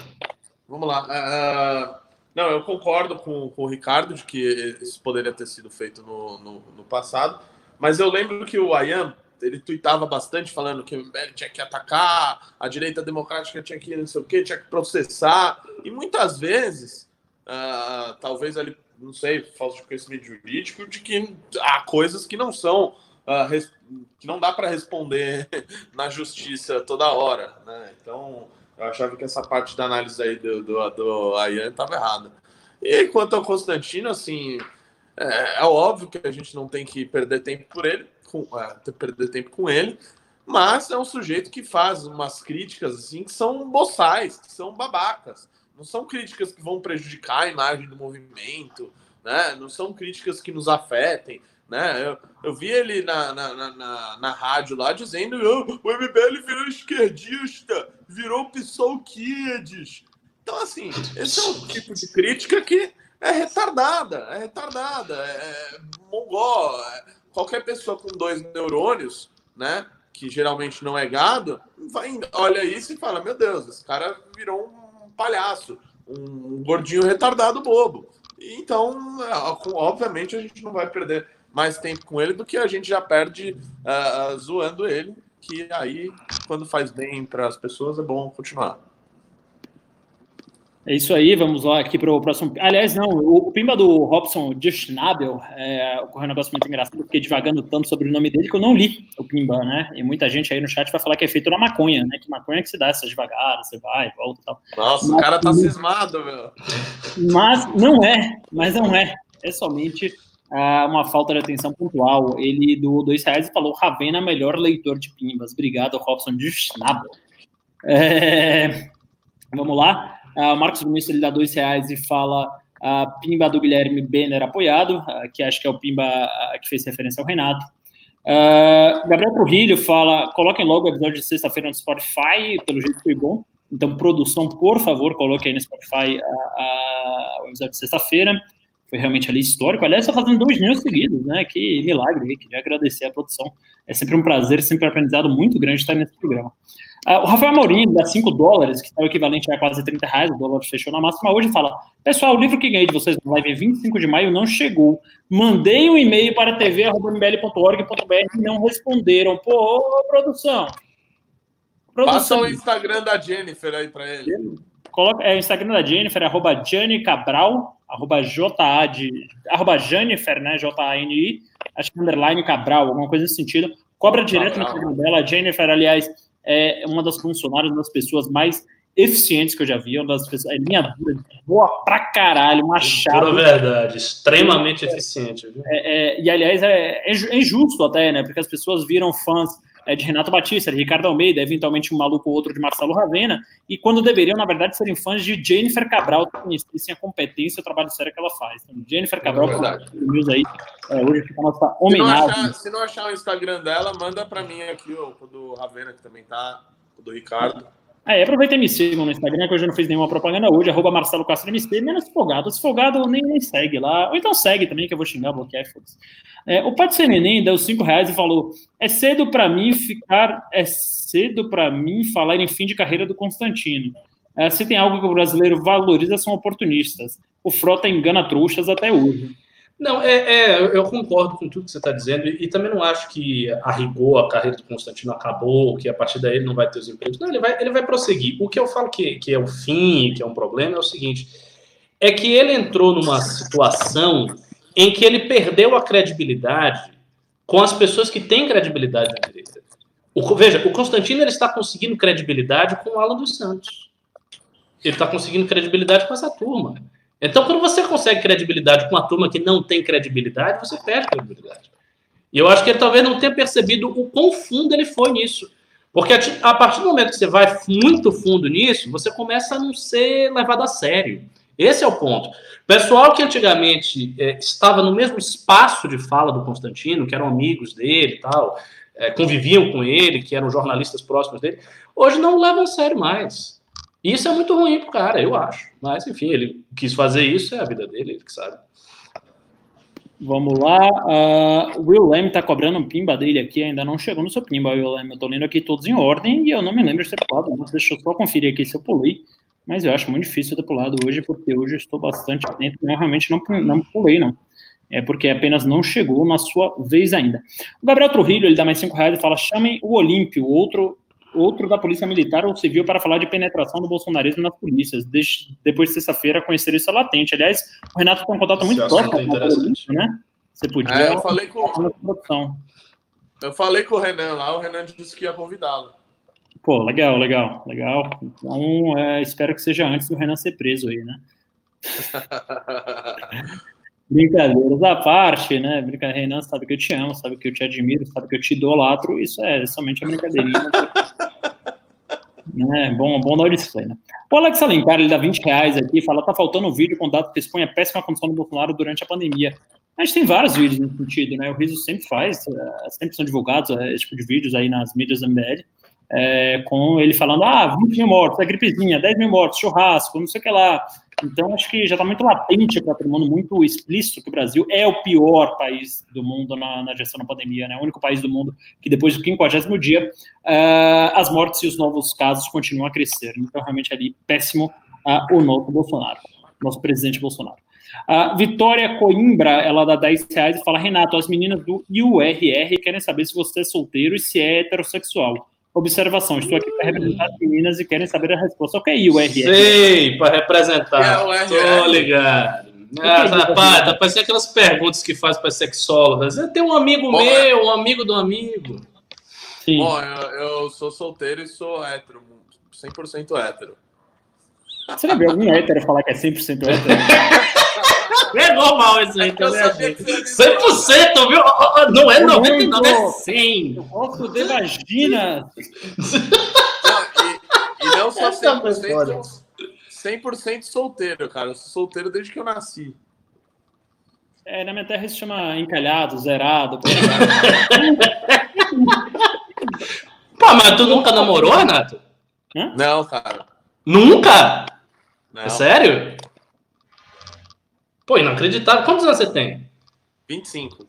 Pô, você já tá, já tá na hora, né, cara? Vai namorar tá, aí, cara. vai casar, pô. Antigamente passou 18 anos, já tava casando, você essa altura do campeonato nunca namorou? Pô, Ou seja, vou... você já sabe, você que tá querendo o Renato aí, você já sabe, né? Renato é um enrolão, vai te enrolar. É verdade. É, cadê? Eu vou. É, tem, tem uma pessoa aqui só que eu vou tirar aqui do canal, que ela fica falando, agora a partir de piadinha homofóbica, umas coisas assim que, que não cabem mais, que é Baby Alive, tá falando, ah, vamos raspar o traseiro, vamos raspar o traseiro, vamos, aí, aí eu já baixo o nível. Não, eu, gosto, eu gosto do gadinho controlado, o gadinho falando assim, ah, 400 milhões, eu gosto do gadinho mais, o, o gadinho mais louquinho, né? Que é, aliás, 400 milhões foi o preço que a Veja vendeu o, a matéria do... Foi mais. Foi mais de 400? Foi 600, Mas, a gente não conseguiria nem comprar a Veja. A capa da Veja, né? Eu, eu gosto dos, dos gado louquinhos, mas gado homofóbico aqui eu não gosto mais. Não tem mais espaço para homofobia desde. é... Yuri Nogueira, ele fala: MBL abriu sigilo do cara à justiça, dá 5 reais, obrigado, Yuri. Fala: duvido que os apoiadores do Bolsonaro tenham coragem sequer abrir seu histórico de pesquisa para a esposa. Uma coisa, uma coisa, outra coisa, outra coisa. Uma é, coisa, aí... É- outra coisa, outra coisa. É, esse histórico de pesquisa aí é complicado. É, mas, enfim, é, parabéns, André, que abriu as contas. Não, né? Você é o desafio ali do Arthur Duval. E, eu tenho um senso de eu tenho um senso de privacidade extremo, Renato. Meu, meu celular, minha mulher nem olha. Ela nem, nem sabe o que está lá dentro. E não olha mesmo, não me engana, não, não olha não. Ninguém nunca olhou. Não olha nada. Tá doido? Gente, desde que a gente abriu a lavanderia de dinheiro aqui, não para de vir pimba. Assim, eu tô lendo, enquanto eu leio, vem mais pimba, cara. Deixa a gente Beleza. hoje, vai. Mas, pô, assim, obrigado, obrigado a todos. Muito grato. São vocês que fazem esse movimento uh, tá vivo, vocês que pagam toda essa equipe de produção. A gente aqui é voluntário, mas a gente tem um operador de câmera, um operador de som, uh, um operador técnico, enfim, uma equipe toda para trazer a melhor informação de qualidade para vocês. Então, eu queria agradecer a todos os PIMBAs, é isso que sustenta a democracia no nosso país hoje. E eu não estou reclamando, tá? Só estou constatando que os Pimbas não param aí desde que é, é, é, saiu essa coisa aí. Bom, eu tô com o horário livre hoje, Marcelo. Eu tô com horário livre também, mas eu tô um pouco cansado, cara. Acordei 6 horas da manhã, joguei squash, meditei. vida, vida de um trabalhador, vida popular. Acordei 6 da manhã, peguei um ônibus, não, joguei squash. Mas, né? Se você tivesse, se você fizesse parte de uma empresa que tem 400 milhões de reais, você também não ia acordar é. pegar ônibus, né? Então, é verdade. Não, não venha apontar os dedos para mim, não. Não venha apontar os dedos para mim, não. Só fiz, o que eu fiz foi furto do meu trabalho. É, fruto de bato falho. É. Ai, ai. Eu, gosto que o Ricardo é um dos poucos caras que tem paciência com o meu humor, né? Meu humor é muito pouco óbvio. É, a Loli Garcia, ele dá 20, ela dá 20 reais e fala: está muito longe a possibilidade de impeachment, impressão minha. Adoro ver o professor Ricardo falar sobre impeachment, então o seu pedido é uma ordem. Ricardo Almeida. Eu acho que está relativamente distante, porque, como a gente já falou, mais uma vez, Bolsonaro está calado. Aparentemente, ele está conseguindo o básico da composição dele com o Centrão. Ele tem hoje os votos para não ser impeachmentado. A pauta está fria no noticiário, a gente não está vendo é, ser levantada. E a possibilidade de fazer manifestação está obstada pelo fato da pandemia. Então, eu acho que neste momento a situação do impeachment de Bolsonaro não está nada favorável. Mas a gente tem que ver o que nós vamos fazer a partir do momento que o Brasil reabrir, de verdade. Porque aí é outra coisa. Aí o escritório do MBL já voltou a funcionar, full time, o movimento voltou a funcionar, dá para fazer ato, e dá para fazer manifestação. E se tiver manifestação, se for. E veja, se a pauta for construída na sociedade, dá para esquentar, mas nesse momento não dá. É isso. O impeachment. Ô, ô Ricardo, aproveitar o gancho para dizer que não, não vou falar o quê, não vou falar. Não vou falar. Só vou deixar no ar de que no final de semana o MBL já vai estar tá dando porrada no governo de novo, viu? Figura, uh, em sentido figurado aqui, antes que alguém me. É, deixa eu falar só que o pessoal tá falando aqui que eu confessei que o Renan está é, envolvido em coisas porque ele falei que ele, ele vai ser preso. É, é uma. É uma é, eu falo que o Renan tá preso. É, puta que pariu. Pessoal, é uma brincadeira do Ravena, que o Ravena é um cara piadista. O Renan não vai ser preso. Não, e aí, e aí junta com a limitação intelectual do gado também, aí vira, vira coisas. É, é. O Atílio José ele dá dois reais e fala Constantino uh, na live para ter pauta. Não, chega de Constantino. Chega, chega desse cara. Chega. Só, o Constantino só tem direito de entrar aqui se vocês me derem aquele vídeo do Vitor Brown para colocar aqui no ar. Então, produção, se tiver aquele vídeo, aquele vídeo do Vitor Brown, aqui o Bolsonaro confunde o nome de Constantino, para colocar no ar aqui, eu vou agradecer, porque eu sempre dou muitas risadas quando eu vejo aquele vídeo. É, o Eduardo Pereira, ele dá cinco reais, fala: vocês são bons, mas Renan Santos está fazendo falta para organizar a, essa farrandula. Com todo respeito, hashtag volta Renan, hashtag bora Bahia, minha porra. Olha! Vitor, eu. Torcedor do Bahia. É, primeiro eu queria dizer que tem dois torcedores do Bahia aqui, obrigado pela hashtag bora Bahia, minha porra, e dizer que tem três torcedores do Renan aqui. Então, assim, é, é, quando o Renan não vem, não faz falta só para os 2 mil a 3 mil, eventualmente 4 mil que estão assistindo, não, faz falta para esses três aqui também, tá? Eu é, me delicio e me deleito com as análises renais, com o, o, as coisas que ele fala aqui. Então, eu também sinto a dor de vocês de ter o Renan substituído por esse baiano esmilinguido que está aqui falando, né? Mas é o que tem. Ô, Marcelo. É. Hoje você elogiou, porque as pessoas às vezes acham que está elogiando o Renan porque você está ao vivo aqui, não sei o quê. Hoje o Renan, o Marcelo deu uma elogiada no Renan no WhatsApp. e eu tava com o Renan, ele virou e falou assim: ah, acho que o Marcelo tá me zoando, cara. é que o Renan, o, o, Renan é um caso engraçado, porque o Renan é o cara que mais odeia puxar saco na, na história. É, ele odeia que assim puxa saco dele, percebe na, na hora assim, puxa saco dele. Então, só que ele é um cara muito bom. Ele é um cara que assim, e eu sou um cara que eu gosto muito de elogiar pessoas que são muito boas. Então, assim, o único jeito de você elogiar o Renan é você fingir que é brincadeira, você fazer um elogio escrachado, exagerado, caricato a ele, que aí não vai ficar parecendo puxar saquismo, né? Tipo, chega assim, pô, Renan, baita análise, fala, ah, mano, para de puxar meu saco. Aí você fala, Renan, você é um deus, velho, sério, você é um Aí ele, ele fica um pouco sem graça ali e tal, mas ele, ele sente, ele sente que o carinho ali é fiel, que o amor é fiel, se não fosse, é, não estaria aqui com vocês. Ah, o Carlos Ribeiro, ele dá R$18,90 e fala, como não tenho políticos de estimação, estou acompanhando o assunto, mas acreditando em vocês. Obrigado, Carlos. Aliás, é uma coisa que eu sempre falo aqui. É, eu, eu, como rosto, falo um pouco demais. Né? O Renan tem uma vantagem em relação a mim, ele sabe distribuir mais a bola. Eu acho que eu fico um pouco mais com a bola no pé e isso vai cansando um pouco a audiência. Mas eu queria falar aqui uma coisa para vocês que eu falo sempre, é os dados estão a poucos cliques de vocês. Então, assim, quando vai, a gente vai falar desde cloroquina até é, a denúncia de qualquer coisa, vai, sei lá, na aba e pega a denúncia. São 30 páginas, não vai matar ninguém. Lê das 30 páginas e tirem suas próprias conclusões, como diria o Carluxo. Vê assim e fala, pô, faz sentido isso? Se você lê a denúncia e fala, porra, faz, tudo bem.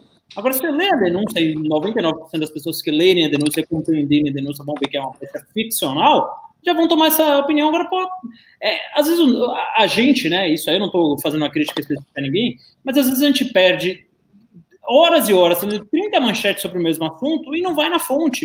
Então, estudo de cloroquina fala que não funciona. E outra manchete, não, veja bem, não é bem assim, estudo. Cara, você não vai lá no estudo. Abre estudo. Às vezes o estudo tem cinco páginas. E lê o estudo e vê, olha, é, o estudo está falando que funcionou em 10% dos casos. E pronto, você, não precisa ficar se informando o tempo inteiro por fontes secundárias, você tira sempre as fontes, fontes primárias. A denúncia está disponível na internet, leia a denúncia tira as suas próprias conclusões. Mas obrigado, Carlos, obrigado pela, pela credibilidade por acreditar na gente. Não recomendo que acredite assim, eu sou que nem o Arthur, vamos questionar tudo. Vai lá, pega a denúncia e tira suas próprias conclusões. Draxis, Ricardo, como está o app? Estou ansioso para as aulas com você com Pavigato, aliás, melhor apelido, hashtag perennialismo. É, eu estou ansioso também pelo app. Tá saindo, né? Tem problemas de, de, de, edição do app com a empresa lá, tá demorando um pouquinho, mas, mas vai sair. Agora não vou falar de perennialismo no curso, não. Isso aí posso tocar no assunto muito superficialmente. A gente vai ficar no início uns, me uns meses em iluminismo. Vamos passar pelo menos aí uns dois, três meses só em iluminismo. O que é perennialismo, Ricardo? Desculpa a ignorância. É, o perennialismo é uma escola de, pode-se dizer, espiritual, que tem como fundamento a afirmação da unidade transcendental das religiões, ou seja, a ideia de que por detrás das várias manifestações religiosas distintas existe um fundo metafísico comum e que é possível conhecer esse fundo metafísico através das religiões. Então é o René a escola do é, é René Guénon, Fritjof Schoner, da Kumara Swami, Martin esse pessoal. René Guénon tem uma ligação com o nazismo ou eu estou enganado? Não. não, não. Ligação direta nenhum deles tem. O único que tem uma ligação com os totalitarismos é o Julius Evola. Porque o Evola escreveu um livro é, chamado Fascismo Visto desde a Direita e foi um colaborador inicial da base intelectual do fascismo. E o Evola era correspondente de René Guénon, escrevia para Guénon, e é considerado um, um, autor da escola tradicionalista em sentido mais lato, era um hermetista e tal. Mas o próprio Guénon não. O que ocorre é o seguinte: houve, né, na época do nazismo, o, o, surgimento de alguns pensadores, algumas figuras muito exóticas, que misturavam um esoterismo ocidental com o nazismo. Então, teve uma mulher que fez isso, a Savitri Dev. Então, havia um, como é que eu posso dizer, uma interseção entre meios esotéricos e ocultistas e algumas coisas do nazismo, mas não envolvendo Guénon diretamente.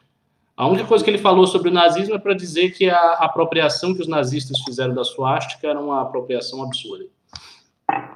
É isso aí, isso aí é de novo o que eu falo, isso aí é quem pega o conhecimento direto da fonte, né, e não de resumo, de fontes secundárias, fontes terceiras. É, o Iorones dá três reais e fala: pera, esticando o braço para frente, fazendo sinal de positivo. Hã?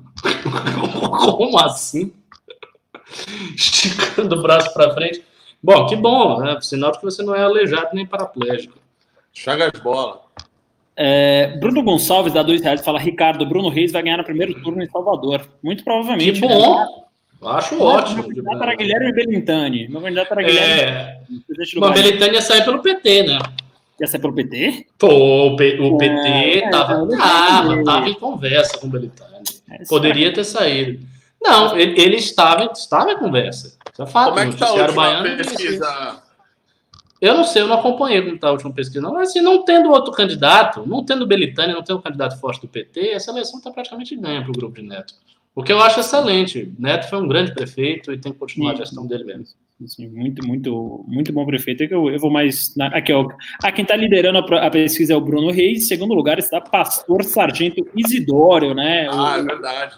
O doido. doido. O doido. Vou votar no doido, o doido por Salvador. Vamos lá, que ninguém aqui entende de, de, de, jingle eleitoral, eu vou parecer um maluco, né? Uh, Will M, ele dá 8 reais e fala, Ricardo, a cara do Marcelo Senna no Pânico. Sabe quem é Marcelo Senna, Ricardo? Não sei quem é. Quem é o Marcelo Senna? Não sei. eu não acompanho o Pânico. Robson Schnabel, eh, ele dá cinco reais para falar Ravena, começou a devagar sobre o meu sobrenome, esqueceu de ler o Pimba, é verdade, mas já li, e era você falando que o Ravena era o melhor leitor de Pimbas. Ah, o Yorones dá mais dois reais e fala, pera, virando para frente, assinando com a mãe, mão dizendo Hey You, enquanto abaixa os óculos. Sei lá, próximo. É. O Flávio Schmael, Schmael, por que Schmael? Porque em alemão os ditongos são abertos, né? então é um E e um I, então não é Schmael, é Schmael.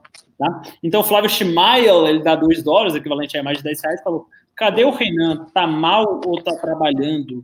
O Renan. Trabalhando. O Renan. Trabalhando. Trabalhando. Reuniões do Arthur Duval. Hã? Reunião do Arthur Duval. A reunião de campanha do Arthur Duval. O Corujão, ele dá 5 reais e fala: MBL continua, continua, conseguiu unir o Constantino ao Olavista, PSOL, a PT e a esquerda e a extrema-direita. Parabéns, estou no caminho certo, hashtag fora Bozo. É isso aí, acho que é um grande jeito e fora Bozo. Uh, o Rafael Coelho, ele dá 100 dólares de Hong Kong, é isso? É, sim, HQ, Deve ser, né? Que ele fala da Ásia. Isso aqui talvez seja um pimba baralhaço. Ah, não, são 13 dólares americanos. Ah. Mas também um bom pimba. Muito obrigado aí pelo seu pimba, Rafael Coelho. E fala só para dar uma lavada internacional, está lá os do MBL com a Ásia. Muito obrigado, Vitor. Hong Kong aí, que muita gente chama da Nova York Oriental, né? De uma grande capital, grande capital de negócios. E agora está lutando pela sua liberdade contra a China. Ah, o Christopher Silva, ele dá dois reais e fala: ver o deputado Paulo Martins no Terça Livre foi deplorável. Eu também eu, eu não vi, não vi, mas também acho deplorável. Paulo Martins sempre foi um cara razoável, um cara uh, próximo, sempre foi um cara que é, é, ruim o Paulo Martins, porque ele não é um cara ideológico, é um cara que está abraçando o bolsonarismo por puro oportunismo eleitoral. é um cara que ele tem medo de das críticas, né? Então, se você conversa com o Paulo, ele é um cara super razoável, ele é um cara que ele não acredita no bolsonarismo, ele não acredita no Bolsonaro tal. Então, me deixa mais triste ainda quando eu vejo esses tipos do que quando eu vejo ah, aqueles maluquinhos lá de Bandeira do Brasil, de sei lá o quê, falar, ah, foda-se corona. Esses caras realmente têm problemas mentais. O problema é quando o cara é, é, ele tem uma capacidade cognitiva boa e abraça o bolsonarismo só para ganhar voto, só para. Aí é. Aí, aí, puta, velho, aí eu tenho nojo, aí eu, aí eu tenho desprezo, velho. Então, assim, Paulo Martins, meu ex-amigo, eu vou registrar aqui todo o meu desprezo por você, cara. E aí, essa é uma opinião pessoal minha, não é da MBL, eu sei que você tem boa relação com as pessoas da MBL, mas eu sou sincerão, todo mundo sabe aqui, então, todo o meu desprezo. Uh, Tiago Fernandes deu cinco reais e fala: se eu doar 100 reais ou mais, uma chance de ser acusado de cúmplice de lavagem de dinheiro, ah, né? O Ministério Público está acusando o Mônaco, então vai saber, né? Mas eu, é, semana passada, doei 200 aqui, não doei 100, não. Então, se for, a gente divide cela. O André Vastovski Aires dá 5 reais e fala: podiam trazer alguém do Livres para fazer um crossover sobre o fundo dos liberalismos no Brasil. A gente trouxe para aquele debate, né? Parece que não foi um debate muito bem explodido, mas tinha uh, o Matheus Hector ali, que é um cara do Livres, né? É, é, porque o debate foi, mais, foi muito focado em política industrial, né, no, no, no, subtema que a gente escolheu. Eu acho que seria bacana assim, ter uma pessoa do Livres para falar do liberalismo, no sentido mais, mais amplo da coisa. Uhum. É, vamos lá, mais pimbas. É, aqui, Gabriel Chafão, espero que assim que tudo for comprovado sobre o MBL estar certo, repercuta na mídia assim como repercutiu a sua denúncia. Não vai. Não vai. Não, não é assim que funciona. É, Infelizmente. É, eles trabalham na lógica good news, no news, né? Quer dizer, quando você tem notícias boas, isso não é notícia. Então, é, o que dá cliques é falar que é maconha como sendo Ayan. Então, falar assim, ah, veja bem, é, o MBL foi inocentado de tudo, ninguém vai falar, que nem do Quando foi acusado, ah, barulhão. Quando foi arquivado, grilo. Então, é, é isso, a mídia vive disso. Tem um filme muito bom é, com Jake Gyllenhaal, que chama O Abutre. Assistam aí, anotem aí quem quiser quem gostar de cinema, um filme recente, filme fácil de assistir, mas mostra justamente essa face aí da mídia, essa face da imprensa, que na verdade não é uma culpa da imprensa uh, em si, mas sim uma, uma, uma, um reflexo do que somos nós enquanto povo. Né? Então a gente busca consumir esse tipo de notícia e a mídia reflete. Né? Então é, é, é, um ciclo aí maluco, enfim. O Forest Camp Brasil dá dois reais e fala mamãe laveia aí em uh, alusão à lavagem de dinheiro estaria, estaria fazendo aí uma mãe falei. Então, dei mais filmes como esse aqui que eu vou ler aqui em plenos pulmões, não tem problema nenhum. O Forest Camp Brasil deu dois reais e falou: Mamãe lavei. Entenderam? De lavar dinheiro, mamãe lavei. Entendeu? É, uma, é um trocadilho meio rebuscado aí para Bolsonaro. A, a Ju Parelli, ela dá 5 dólares e fala: é, Posso fazer uma pergunta meio desconfortável? E o Arthur Nessa aí, não senti ele muito firmeza com a MBL, não, hein? Posso estar enganada. Gosto dele, falou a Ju Parelli aí, deu cinco. Hum. Ele postou Interessante a sua observação, porque ele pode ter passado essa impressão, mas se passou, é só uma impressão. O Arthur tá firmíssimo com a MBL. É, gravou dois vídeos no canal o Luiz Carlos, o Luiz Carlos o Arthur ele fez alguns vídeos aí, como o Renato falou, tem alguns programas, então ele é, é é uma impressão. O Luiz Carlos Salles, ele dá 10 reais e fala: passei para dar aquele apoio. Muito obrigado, Luiz Carlos Salles. O Andrelei Pastrello, nosso primeiro Contomás aí. É, é Contomás ou Coto, Cotomás, né? Acho que não é desse Não, é. Contomás. Contomás? É, com. Tá. Nosso, é, é, é, aquela coisa, né? Burro, quando vai procurar uma palavra nova para falar, sempre dá merda dessa, né? Podia ficar no vocabulário curto. É, o André Levastrello, nosso primeiro contumaz, ele dá 10 reais e fala: Rubinho vai dar uma voadora jurídica no peito do estagiário do MP. Aviso. Essa frase está em sentido figurado para ilustrar a contundência da defesa do MBL. Caso não sabem o que é, olhem no dicionário. Ricardo Almeida. É, é isso aí. Esperamos que ele faça isso, né? Sim, sim, sim. Uh, tem muita gente falando aqui dos 400 milhões ainda. É, o Thales Lima, ele dá dois reais e fala: HB acusou vocês de ter gabinete do ódio para isso dinheiro. Quem é HB? Quem é HB? Hélio Beltrão? Quem é HB? Hélio Bolsonaro? Hélio Bolsonaro. Henrique ah, Henrique Bugalho. Ah, é isso que o Henrique Bugalho fez no vídeo dele? Puta que pariu, é um idiota, então. Oh, eu, eu tinha até uma opinião simpática sobre o Henrique Bugalho, porque eu, eu, eu gosto dos vídeos dele. Eu vi poucos vídeos dele, mas não são ruins. Ele é muito cuidadoso com as coisas de filosofia, ele fala assim com muito cuidado, um vídeo muito bem editado e tal. Mas se falou isso, o cara tá falando merda, porque ele não sabe de nada, ele não sabe o que o MBL faz ou deixa de fazer, como é que é financiamento, como não é. O que, que o cara vai falar? Ele vai ficar especulando? Ah, os caras têm um gabinete do. O que, que ele sabe? Ele viu, ele sabe quem que tá trabalhando no MBL? Entendeu? Chama ele. Vai falar das coisas que tu sabe, pô. Pra vir aqui no canal do MBL e falar aqui pra gente. É, pois é, pronto.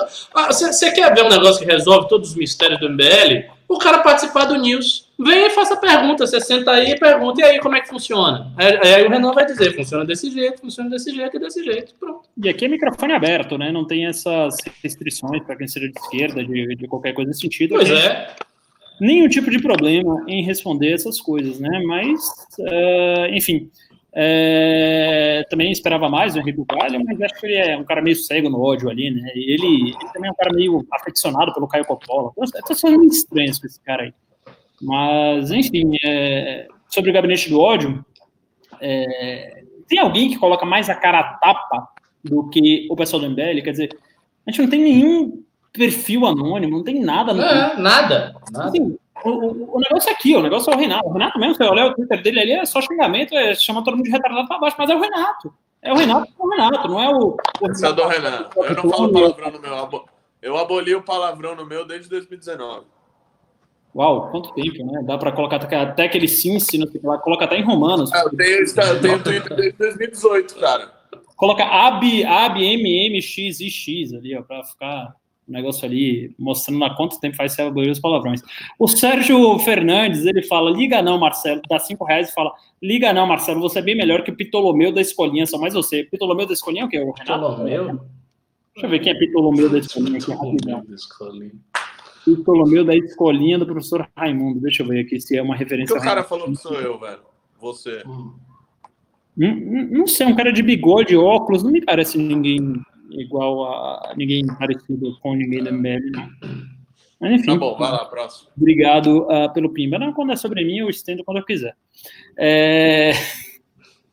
O Will Lam, ele dá R$18,90 fala, cara, será que essa defesa midiática não foi um pouco simplória? A grande mídia, os bots sem peso, metendo pau, a defesa interna será feita. Está feita, mas é suficiente?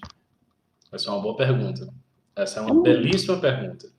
Eu acho que o MBL está fazendo aquilo que necessita, mas realmente se fosse possível chegar a ter um desmentido na televisão, o problema é você emplacar isso, não é tão fácil, né? Mas aí a coisa seria diferente. Porque o, o problema da matéria, do jeito que foi feito, eu acho que o problema foi a, o Jornal Nacional. Para mim, uhum. o Jornal Nacional foi o maior problema de todos. Porque a maneira como eles abordaram não foi muito favorável, e é o Jornal Nacional, né? A audiência monstruosa que a gente não alcança nem, nem, nem perto. É, vamos lá, uh, a gente tem aqui o Pimba. Uh, bom, eu, eu praticamente acho que a defesa midiática foi boa. É, que, cara, é, é, que a denúncia é tão estapafúrdia que, assim, eu era da opinião de nem defender. Velho, não, tem que defender. Estapafúrdia ou não, Ravena, as pessoas, as pessoas ficam sabendo. Hum, eu, eu fiquei sabendo, eu recebi notícia de gente que eu conheço. Sim, ah, um cara aí do MBL foi preso, o cara do as pessoas não, não, elas não pegam a denúncia, elas só veem assim, MBL preso tal. Ah, uma pessoa do MBL foi preso. É assim. Então, sim, sim, é verdade, é verdade, é verdade. Não, vocês, vocês têm razão, eu sou um homem de gelo aí, falta testosterona, como diz o Arthur. O Arthur sempre fala isso pra mim, falta testosterona em mim. É, por outro lado, algumas pessoas falam que eu sou um cara razoável, então acho que é equilíbrio. A, a Ju Parelli, dá 5 dólares, fala, é, obrigado, Ju, 5 dólares é quase 30 reais, fala, para mim passou, mas que bom que isso é sua impressão, sua impressão, Arthur, é fechamento, né? Como dizem os banqueiros, como diz meu querido ídolo Pose do Rodo. Force Cup Brasil, ele dá cinco reais e fala: agora nos chama de bolsomínio, mas na hora de se, se elegerem às custas do Bolsonaro, Nossa. vocês estavam lá, sem isso vocês não estavam no Senado. Não é, é possível, é... isso é muito caricato, não é possível.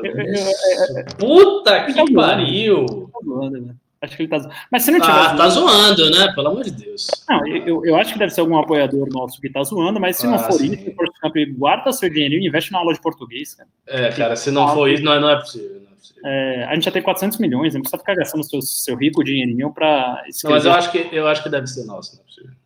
É, acho que deve ser apoiador nosso. Mas enfim, se não for, é, sei lá. A Luca Radit, da 5 reais, fala: vocês foram vítimas do partidarismo do MP. Deveriam uh, ter condenado os abusos da Lava Jato e dá citando o André a criminalização da atividade política, baita de um ponto do caralho, baita de um ponto, velho, baita do ponto. A gente foi merda durante a condução da Lava Jato, a gente apoiou vários desmandos da Lava Jato em função de um pragmatismo. E agora os caras prendem o Ayan por disseminar fake news, o cara tá dormindo dois dias na cadeia, e a gente virou refém do nosso próprio discurso. Porque o próprio Sérgio Moro, tá, o próprio Sérgio Moro, ele adotou esse modus operandi de prender e depois investigar. Se você pega aquela denúncia do MP para aquilo resultar na prisão de dois apoiadores lá do MBL, aquilo é absurdo, aquilo é bizarro, aquilo é teratológico à luz da, da do arcabouço de leis brasileiras. Então, assim, é realmente aqui um, um pimba, é um soco no estômago, e dói no coração, mas assim, eu me arrependo hoje profundamente de ter apoiado a Lava Jato. Em pese os resultados terem sido muito bons, nas democracias os meios importam, tá? Os meios importam. Não é assim, você olha assim, porra, acho que aquele cara roubou, vamos prender e depois a gente vê o que ele faz. Tá? Porque agora está todo mundo à mercê de um governo mais autoritário que o PT, mais autoritário que o PT, e agora qualquer um aqui pode receber aqui a polícia na porta de casa, em que pese não ter feito nada, como foi o caso do Ayan. Se, se puder aí a produção colocar na tela, o Ayan, a primeira justificativa pela prisão preventiva dele era ele espalha fake news. Temporária. Né? Para a prisão temporária, ele espalha fake news. Então, assim, a gente vive um Estado policialista, os meios não estão importando, isso não é de um Estado democrático de direito. Me arrependo todas as vezes que xinguei o Reinaldo Azevedo por falar ah, Estado democrático de direito, porque eu queria ver toda a, toda a gangue do PT presa, e ainda quero, mas pelos meios legais. A gente tem que ter uma reforma a, constitucional muito forte para que o Código de Processo Penal seja modernizado, os processos muito mais rápidos do que, são, do que são hoje, mas realmente esse método de primeiro ser prende, depois se investiga, é coisa de republiqueta, é coisa de ditadura, é coisa de país sem lei, é coisa de terra sem lei. E agora, quando a gente está com um governo realmente autoritário no poder, a gente está sentindo na pele isso aí. A gente não, enquanto movimento, porque mesmo com o MP tentando armar tudo, não acharam porra nenhuma no MBL e por isso não conseguiram fazer o sonho deles, que era aprender o Renan, que era aprender o Alexandre, que era aprender o Kim Kataguiri, que era aprender o Arthur Duval. Não vão conseguir porque realmente não tinha. O juiz olhou aquilo e falou assim: olha, isso aqui não tem o menor fundamento, não tem o menor cabimento, mas respingou em um amigo nosso, que é o, o Luciano Ayan, e um apoiador nosso, que a, a mim, particularmente, não consigo chamar de amigo porque não o conheço, mas que respingou nesses caras. Então, assim,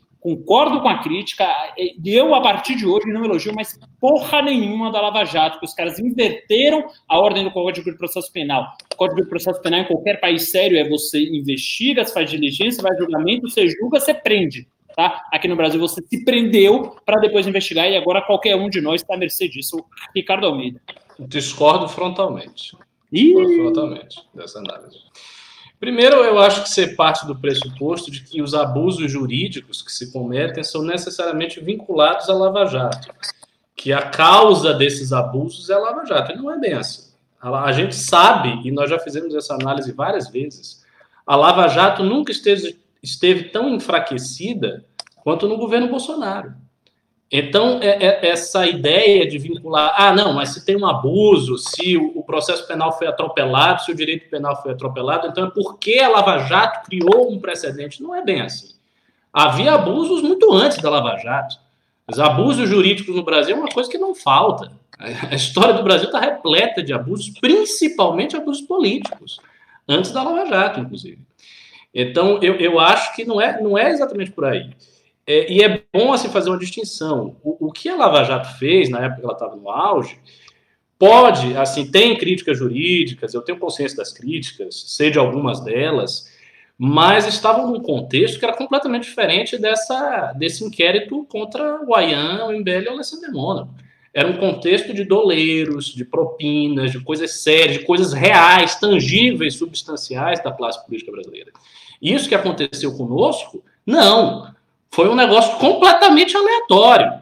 Os, os caras fiz, forjaram um negócio lá com o Ayan sem nenhuma verossimilhança. Não é a mesma coisa que você prender um doleiro né, e, e, e colocar o Instituto da Delação Premiada. Eu acho que é, é bem diferente. Então, não vejo isso como uma expressão do lavajatismo, eu vejo como uma expressão do bolsonarismo. Mas é uma tentativa mesmo de forçar, através de um promotor que, enfim, por alguma razão, sabe-se lá o qual, quis aparecer nisso aí e quis né, dar um showzinho, né? E, e o bolsonarismo se valeu disso, a partir de uma denúncia que veio deles, que foi operado por eles e que depois foi comemorado por eles. Então, eu, eu diferencio esse episódio da condução da Lava Jato. Até porque não, também não tem nada a ver com Lava Jato isso.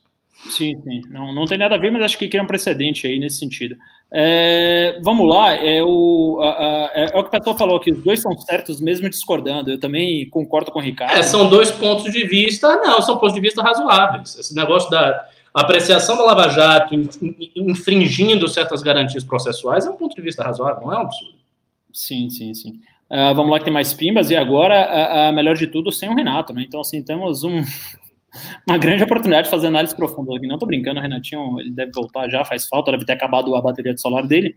O Flávio Schmael, ele dá 5 dólares, obrigado Flávio, falar, não deu na imprensa, mas vocês ouviram falar na busca e apreensão do caso do PC Siqueira, a imprensa só fala que convém. Não deu na imprensa é isso? Eu ouvi falar, acho que o MBL é, falou. Eu ouvi falar, provavelmente através do, da imprensa. E, enfim, isso aí é um caso que realmente eu espero que tenha um desfecho rápido, né? Porque é, algo, as coisas que acusam ele são realmente é, nauseantes, né? É um negócio surreal. A Marta Miriam Perinha, ela dá 300 reais. Obrigado, Marta. Uau, uau, uau já vão te chamar aí de, de lavagem de dinheiro, etc. Mas muito, muito obrigado, Marta. É, essa contribuição é super importante no movimento. Ah, só para o Marcelo falar, Marta Miriam, Marta Miriam, gostei, com todo respeito, e mais, não lutei tanto para tirar uma quadrilha para colocar uma família quadrilha para cima deles, meninos, MBL, vamos derrubá-los, é isso aí.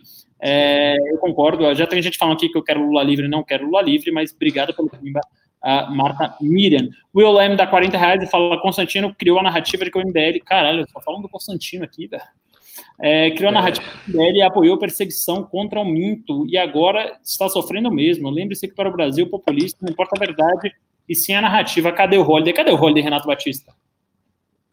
Não sei. É, não, sabe, você não sabe de nada, só o Lula, né? Não sabe onde está o Renan, não sabe onde está o Holiday. É, é, é o cara Lula aí, né? Sei lá, ele deve estar na casa dele, no gabinete dele, sei lá, velho. Com a mãe dele. Tá bom.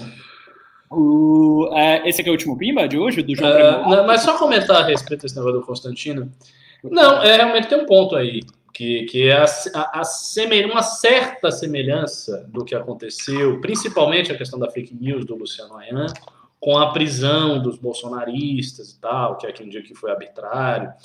Só que é, é preciso distinguir as coisas, porque a prisão dos bolsonaristas ela se baseia em ameaças, em coisas que aconteceram mesmo, ela não tem o mesmo lastro do que ocorreu com o MBL. Então, essa semelhança ela pode ser explorada pelo Constantino, mas ela não é real. É uma semelhança que está muito mais no olho do bolsonarista que quer porque quer acusar o MBL de alguma coisa. Sim.